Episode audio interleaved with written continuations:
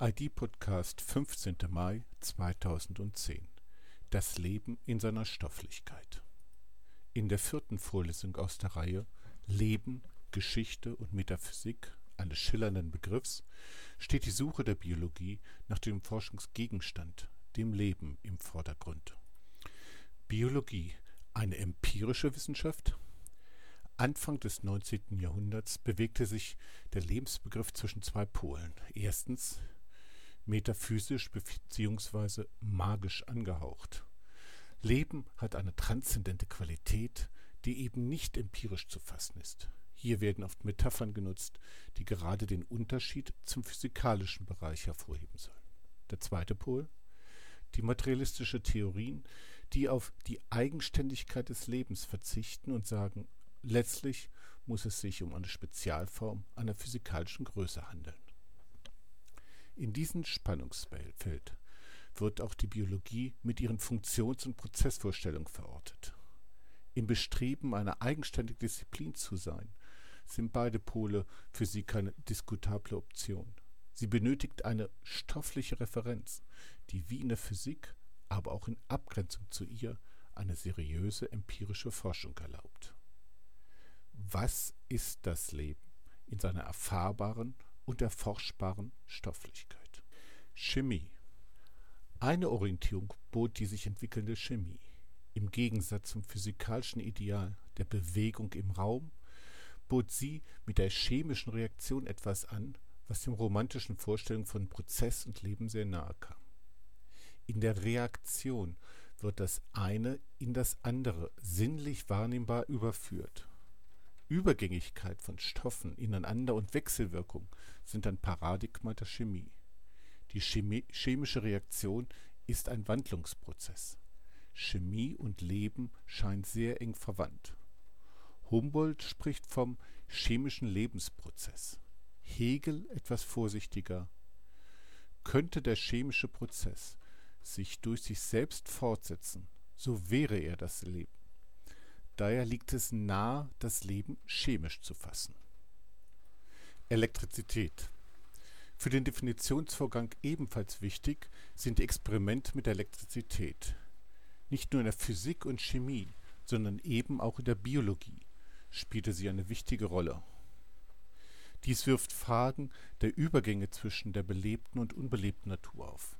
Ist die belebte Natur doch irgendwie eine Form der unbelebten Natur? Oder ist alles belebt, wie Schelling meint, und die Physik nur eine langsamere Form der Biologie? Protoplasma. Auch die Theorien des Protoplasmas, das Erstgeformte, sind zu nennen. Protoplasma, das Urgebilde bzw. der flüssige Urstoff, in dem Prozesse ihren Ausgang nehmen. Alles Lebendige verweist letztlich auf dieses Protoplasma. Es ist auch in allem Organischen anzutreffen. Ein Kandidat für dieses Protoplasma ist die Flüssigkeit, die in den Zellen unter dem Mikroskop beobachtet werden.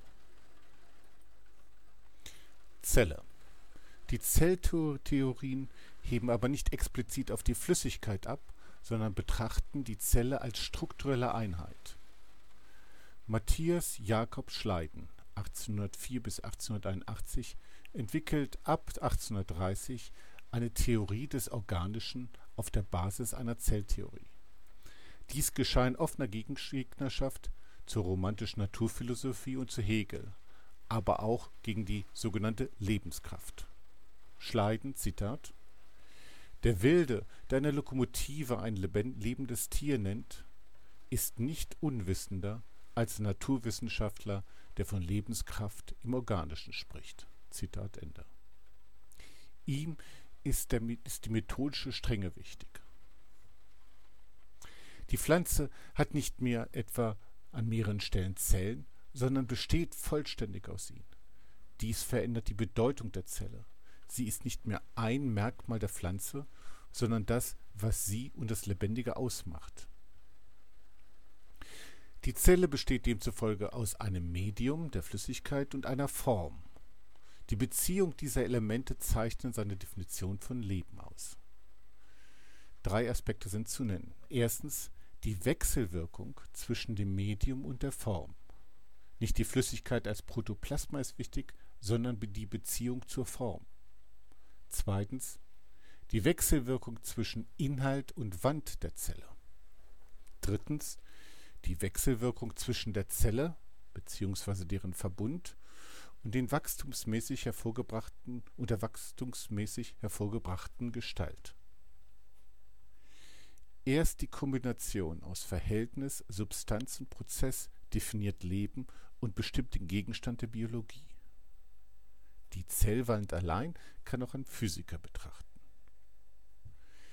Theodor Schwann, 1810 bis 1882, bestätigt diese Forschung für das Tierreich. Die Zelle ist somit die universelle Grundsubstanz des Lebens. Es gibt jetzt das biologische Objekt. Wie entsteht sie? Schleiden geht davon aus, dass sich die lebende Zelle aus anorganischen Stoffen durch einen Vorgang der Kristallisation bildet. Es gibt demzufolge ein Kontinuum zwischen dem Anorganischen und dem Leben. Der Prozess des Übergangs zwischen den Bereichen ist durch den Bildungstrieb geprägt. Rudolf Virchow 1821 bis 1902 formulierte Gegenthese sehr prägnant. Zellen entstehen aus Zellen. Sie wachsen nicht aus einer chemischen Grundsubstanz, Grundsubstanz mittels Bildungstrieb, sondern aus anderen Zellen. Die Frage, wie die erste Zelle entstand, kann und will er nicht beantworten. Die Entstehung der ersten Zelle ist nicht Thema der Biologie. Schleiden hält Virchows Begriff von Leben für eine zirkuläre tautologische Konstruktion, die nicht sagt, was Leben nun ist. Anmerkung. Für mich war das eine sehr erhellende Vorlesung. Vieles, was heute selbstverständlich erscheint, wurde historisch eingeordnet. Dies gilt zum Beispiel für die enge Orientierung am Wissenschaftsverständnis der Physik. Die daraus resultierende Suche nach dem Stoff erschwert es uns bis heute, das Soziale als Leben zu verstehen. Aber auch das Spannungsfeld, in dem der Begriff Leben steht, ist ja heute noch aktuell. Wilhelm Reich hat ihn anschaulich 1937 als eine Auseinandersetzung zwischen Vitalisten und Mechanisten beschrieben.